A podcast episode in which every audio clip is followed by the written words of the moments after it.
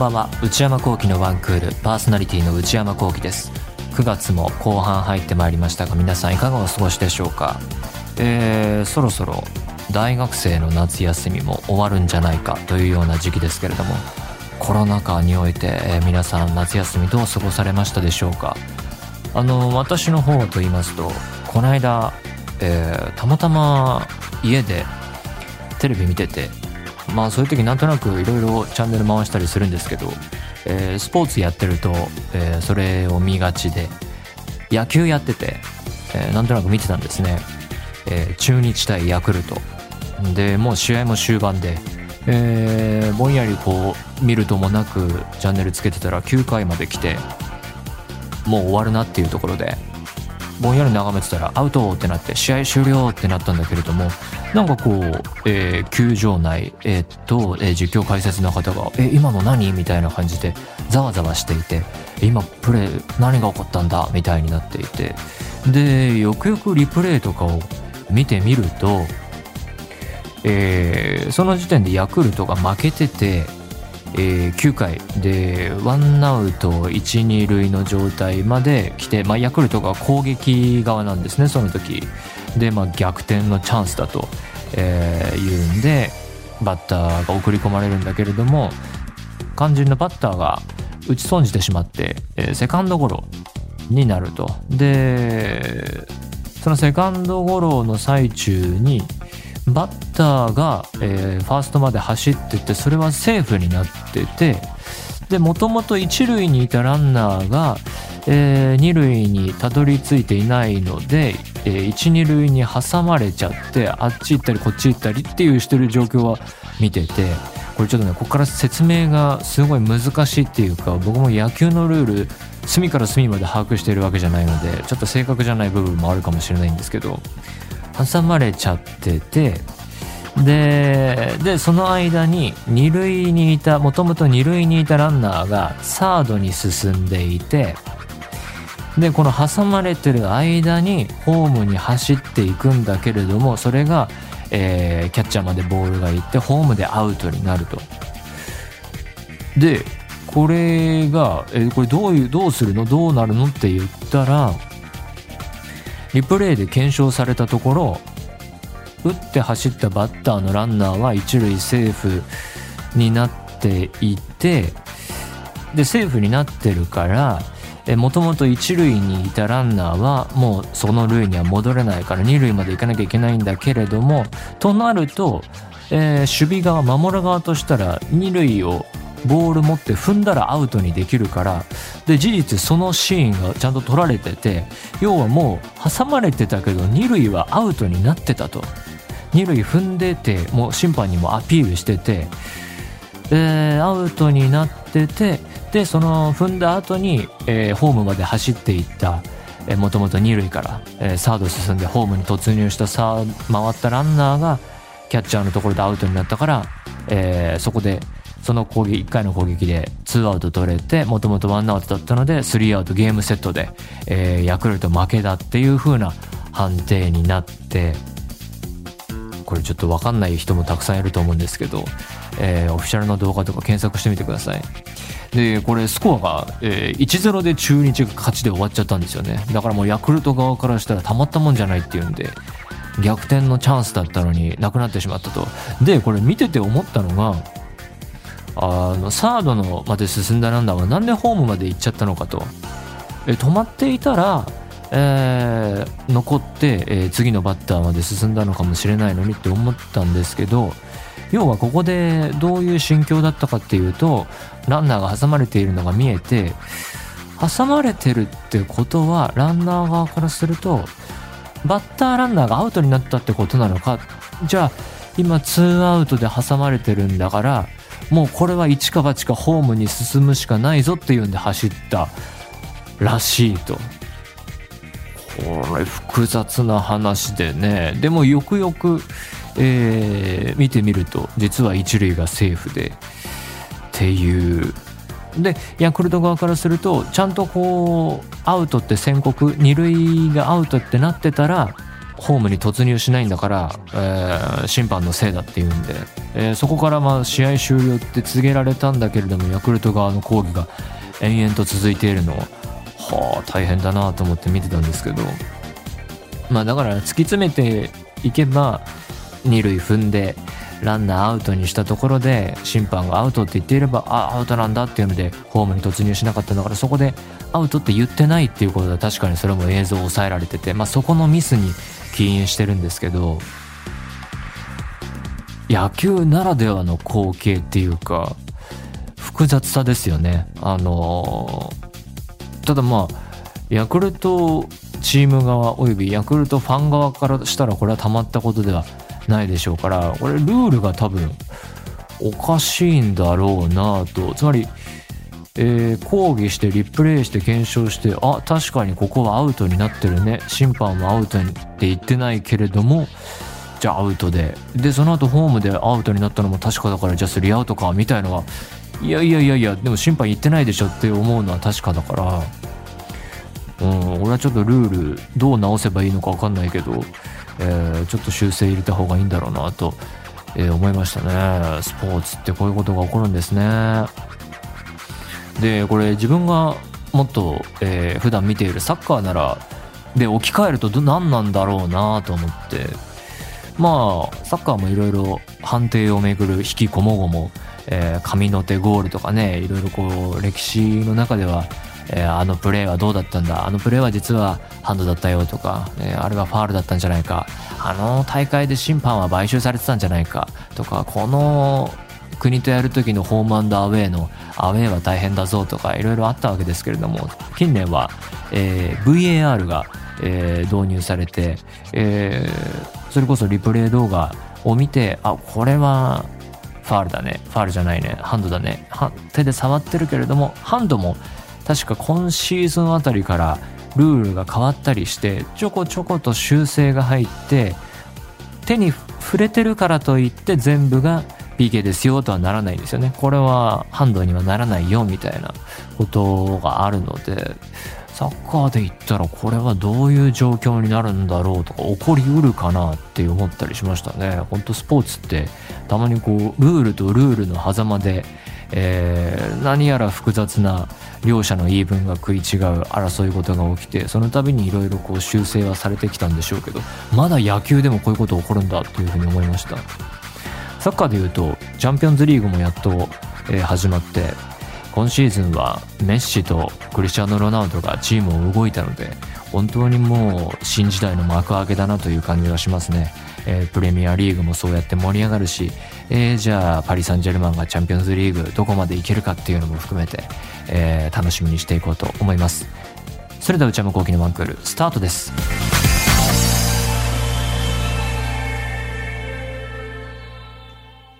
それではお便りを紹介します。ラジオネーム、裂けないチーズさんからいただきました。大阪府、えー大学生の方。内山さん、スタッフの皆さん、こんばんは。いつも楽しいラジオをありがとうございます。シャープ335、かっこ6月末頃の放送で、退職代行サービスに関するお便りを紹介していらしたのを覚えていらっしゃるでしょうか？はい、覚えてます。私も聞いていた当時は、そんなサービスもあるんだなぁぐらいに思っていたのですが、先日私のアルバイト先、かっこスーパーで同じような出来事がありましたのでお便りを送らせていただきました。その日は社員が出勤時間に来なかったため、何かあったのかと心配した店長や同僚が何度も電話をかけましたが、連絡がつきませんでした。そうして困っていたところに、退職代行サービスから、〇〇さんは本日をもって退職いたしますと連絡があったそうです。私はアルバイトの立場なので退職理由まではわからないのですが、前日までいつも通り働いていた人がいきなり辞めてしまったことに驚きました。店長や同僚の方も嫌な思いをさせてしまっていたのかな、ずっと悩んでいたのかなと大変ショックを受けており見ていて辛かったです。最近こういった〇〇代行サービスというものが増えている気がします。内山さんは代行サービスを利用したことがありますか？近頃気温の変化が激しいので体調を崩されませんようお元気でお過ごしください。えー、なるほどね。退職代行サービス、私のところでもありましたと。代行サービス、増えているんですかねどうなんだろうあそして、内山さんは代行サービスを利用したことがありますか？代行サービスといえば、もともとね、あの、代行といえば運転代行とか、えー、が代表的なのかなと思ってましたけど、あと、えー、よく聞くのは家事の代行サービスとか、えー、最近だと買い物を代行するサービスとか、まあ、増えたんでしょうかね。どうなんでしょう。あの、ニュース検索したら、最近はその代行サービスがあって、庭の手入れを、えー、代行サービスしてもらったんですよっていうニュースがあったんですけど、でもそれ業者入れただけじゃないって思ったんですけどね。その造園業者、えー、庭園を作るような業者さん入れるのをもう代行っていうなら何でも代行サービスじゃないのかなって思ったんですけどね。なんか、代行サービスっていう言葉は自分でもできるんだけれども、なんかいろいろな条件。例えば、あ今日はお酒を飲んでしまったからもう運転できないっていうので運転代行とか、ちょっと今は忙しい時期が続いているなっていうこう家事の代行だとか、あとはこう、ここ1、2年で言うとコロナで、えー、外出するのが、えー、あんまりしたくないなとか、お店に行きたくないなっていう人の買い物代行とか、いろいろあると思うんですけど、ある特定の条件下で代行してほしいっていうものが代行サービスなのかなと思ってたんだけど、代わりにやってもらうっていう意味でも含めて、えー、そういう意味、定義とするならば、まあ、講義、競技、狭い意味での、いろいろあるんだろうけど、何でも代行だよなと思って、宅配便だってね、宅配出すのは歩いて行ったり自分で移動して持っていくのができない。面倒だから宅配出すわけで、手紙出す郵便だって、え言ってみりゃ代行サービスだし、自分で運べばいいだろうっていうことになるだろうから、どこからどこまで代行サービスなのかなって思いましたね。だから庭の手入れ代行サービスなら、えー、洋服を洗濯するのも代行するのはクリーニングに出すってことだし、こう事務所に所属してお仕事をしてるっていう意味では、そういうスケジュール管理だったり、えー、お仕事を発注する側かとの連絡のやり取りとか、スケジュールすり合わせたり、えー、いろいろこう必要な、えー、書類だったり、映像だったりっていう素材をこう受け渡すという意味の代行をやってもらってるから、それも、えー、マネジメント代行ってことなのかなって思うと、それも代行サービスだし、えー、まあ日々いろいろ利用してると言えば利用してるのかなと思います。ということで何でもいいので送ってみてください。皆様からのお便り引き続きお待ちしています。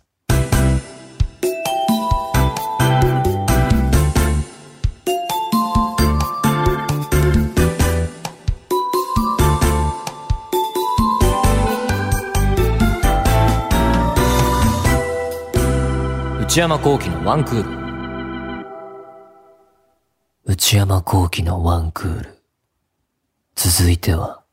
夏休み特別企画。皆さんから募集している怖い話を、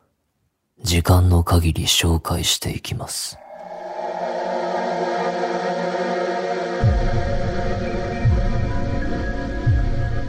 ラジオネーム、りょうさん、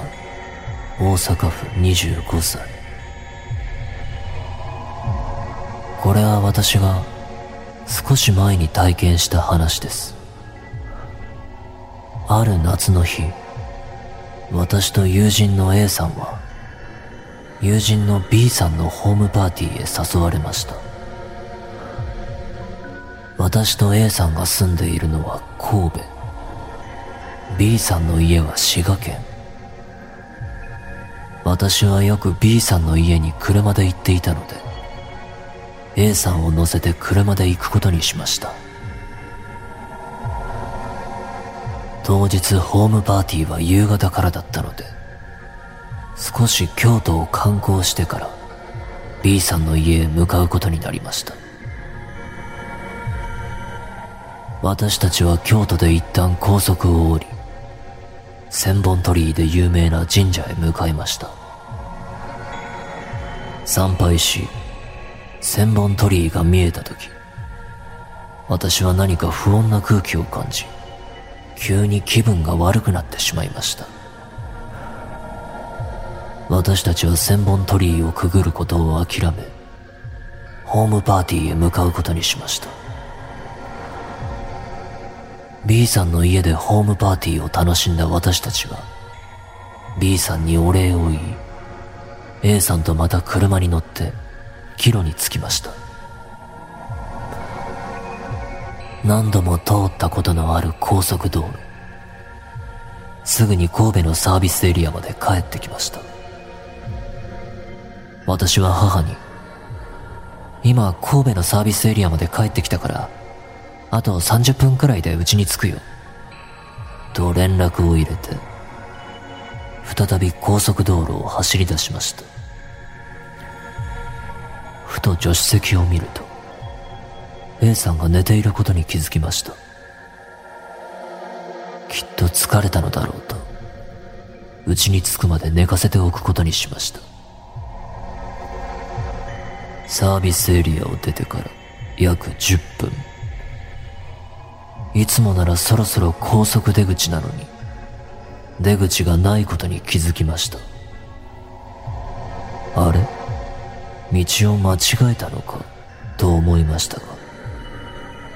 そこで私はおかしなことに気づいたのです。日曜日の夜なのに車が一台も走っていない。そして道路標識を一つも見ていない。さらにナビがずっと同じ場所を指している。何かがおかしいとパーキングエリアに立ち寄ることにしました。やっと見つけたパーキングエリア。外に降り現在地を確認するとそこは名古屋。そして母に電話をしてから約40分が経っていました。40分で神戸から名古屋までどう考えてもいけない。母に電話しようと携帯を見ると充電してくださいの文字。さっき母に電話した時残り90%だったのに。怖い。何かが起きている。早く帰らないと。その一心で私はまた神戸方面に向かって車を走らせました。なんとか家までたどり着き出迎えてくれた母に。すごい遅かったけどどうしたの？電話出ないしと言われ一気にさっきまでの不思議な出来事が本当だったのだと実感しました。次の日 A さんに昨日大変だったんだよ。と伝えると。え？何が？うちに着くまでずっと私と話してたじゃん。と言われ A さんは。寝てないしまっすぐ家に帰れた。と言い張るのです。私も疲れているのかもしれない。このことは忘れよう。携帯のカメラロールを開くとそこには私たちがくぐらなかったはずの鳥居の中の写真が撮られていました。そして私たちが神社の前で撮っている写真は顔にノイズがかかっていました。あの日起きた不思議な出来事は何だったのか未だに不明です。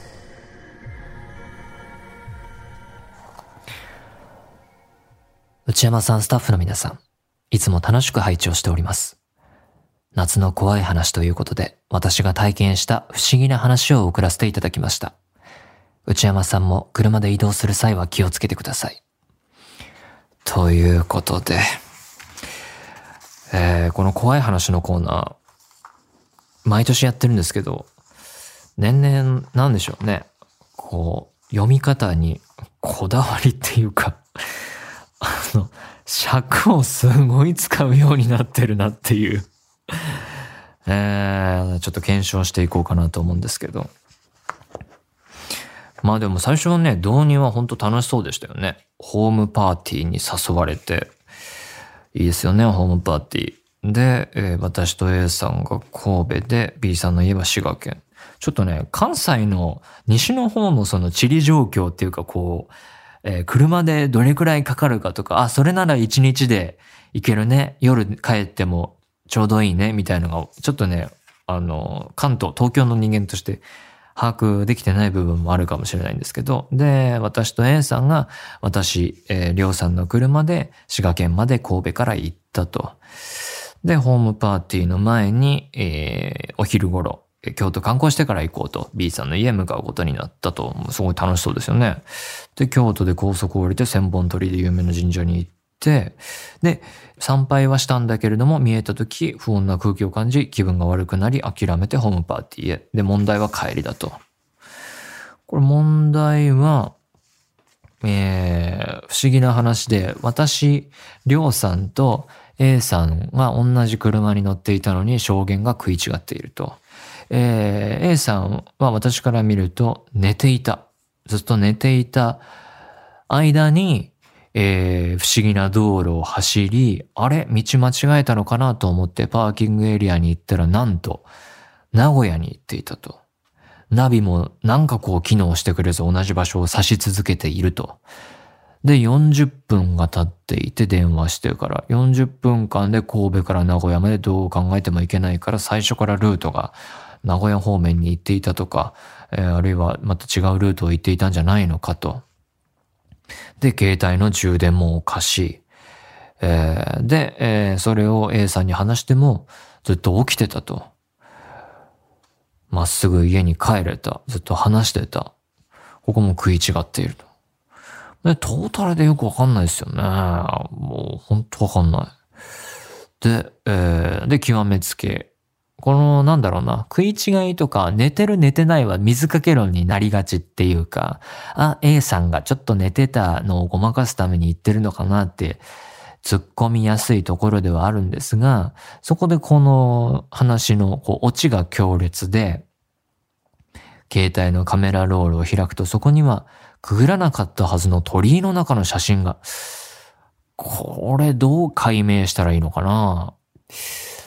なんだろう。カバンの中に入ってたんだとしたら難しいけど、例えば首から下げてる、えー、とか、えー、手でずっと持ってたとかだったら、なんかの弾みで、えー、なんかこう手で押しちゃって、俺もなんか、この間道歩いてる時に、なんかスマートフォンを手で持ちながら、えー、仕事場に向かってたら、いきなり携帯がピピピって言い出して、あれはなんだろう、緊急電話みたいなボタンだったのかな？かける寸前みたいな。押したはずのないものが作動してたんで、まあ、そのような形で、なんか鳥居の中の写真もズームなのか何なのかわかんないけど、近くに行った時に撮れちゃったのかな？みたいなことは言えるけど、もっとダメ押し的に私たちが神社の前で撮っている写真は、顔にノイズがかかっていましたっていうのはもうこれでお手上げですね。私には。手に負えません。もう不思議な話ですね、としか言いようがないです。もう最近のスマートフォンでそういうの手の故障は起こりづらい。なんかこう心霊写真も、あの、僕テレビで心霊番組見るの好きでやってると見るんですけど、デジタル以前以後、フィルムで撮って現像を出して戻ってきたらなっちゃってたみたいのって、やっぱテクノロジーとホラーって結構、えー、連関して動いていくっていうか、デジタルだと起こり得ないからもうこの怖さは表現できないみたいなことあると思うんですけど、だから心霊写真もなんかこうフィルム現像、アナログでなんか起こってしまう怖さみたいのがあったけど、デジタルの時代の心霊写真ってどうなんでしょうね。その、つまり、自分、フォトショップであるいは他の写真ソフトで自分で心霊写真が作れちゃう時代における心霊写真とはっていう部分もあるし、まあこれはね、あのカメラに知らない間にノイズがかかってたってことだけれども、その時代における心霊写真っていうのは、えー、ちょっと、えー、立ち位置難しいよねっていうのは前から思ってました。はい。そのノイズがかかってたっていうことに関しては、ちょっとお手上げです。はい。ということで、えー、怖い話、今年に関しては来週を最終回にしようと思っております。えー、まだ受け付けていますのでぜひ送ってみてください。実際に体験した話でも結構ですし、創作、作り話でも構いません。ぜひぜひ皆さんの怖い話送ってみてください。ただ、創作、作り話である場合は、そうであることをちゃんと書いてください。よろしくお願いします。以上、怖い話のコーナーでした。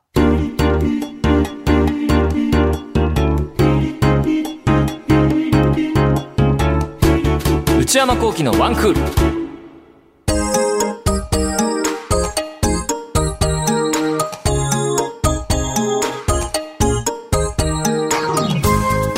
内山幸喜のワンクールそろそろお別れのお時間です、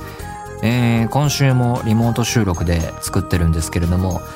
今週からやっと誕生日企画でゲットしたマイクアームを使用してましてマイクアーム前回なんで活用できなかったかというとちょっと専門的な話長くなるので細かいとこ走りますけれども、マイクをアームに今使っているコンデンサーマイクを直接接続してしまうと、ケーブルが付けられない構造になっていて、マイクをつけるにはショックマウントっていうまた新たな機材が必要になって、今度はだからマイクアーム使うためにショックマウントっていう新しい機材、部品を発注して、それが届いて、やっと今使ってるっていう感じなんですけれども、いや、こうやってみたらやってみたで、まだなんだろうな、えー、新たな課題も出てきて、あのー、ここまで、えー、リモート環境を作ってきて、やっと分かったんですけど、今まで、ラジオ局の、えー、各種スタジオとか、えー、ラジオを撮るスタジオの設備とかについていろいろバカにしてきたんですけど、マイクの性能どうだとか、これが貧弱だとかいろいろ言ってきたんですけども、全部それが、あ、こういうことでああなってるんだな。全部理にかなってる設備だったんだなっていうのがね、わかりましたね。えー、ちょっと反省しつつ、えー、リモートで作っております。皆様からのメール引き続きお待ちしています。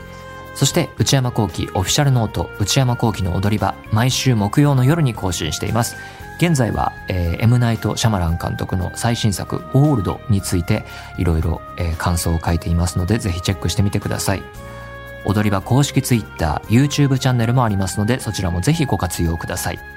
すべてのメールはこちらのアドレスへお願いいたします。one.joqr.net one.joqr.net 番組公式ツイッターアカウントは、アットマーク、one, アンダーバー、joqr です。こちらもぜひチェックしてみてください。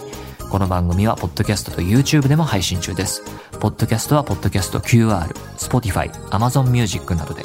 YouTube は文化放送エクステンドの公式チャンネルで配信しています。更新は火曜日の夕方の予定です。それではまた来週。さようなら。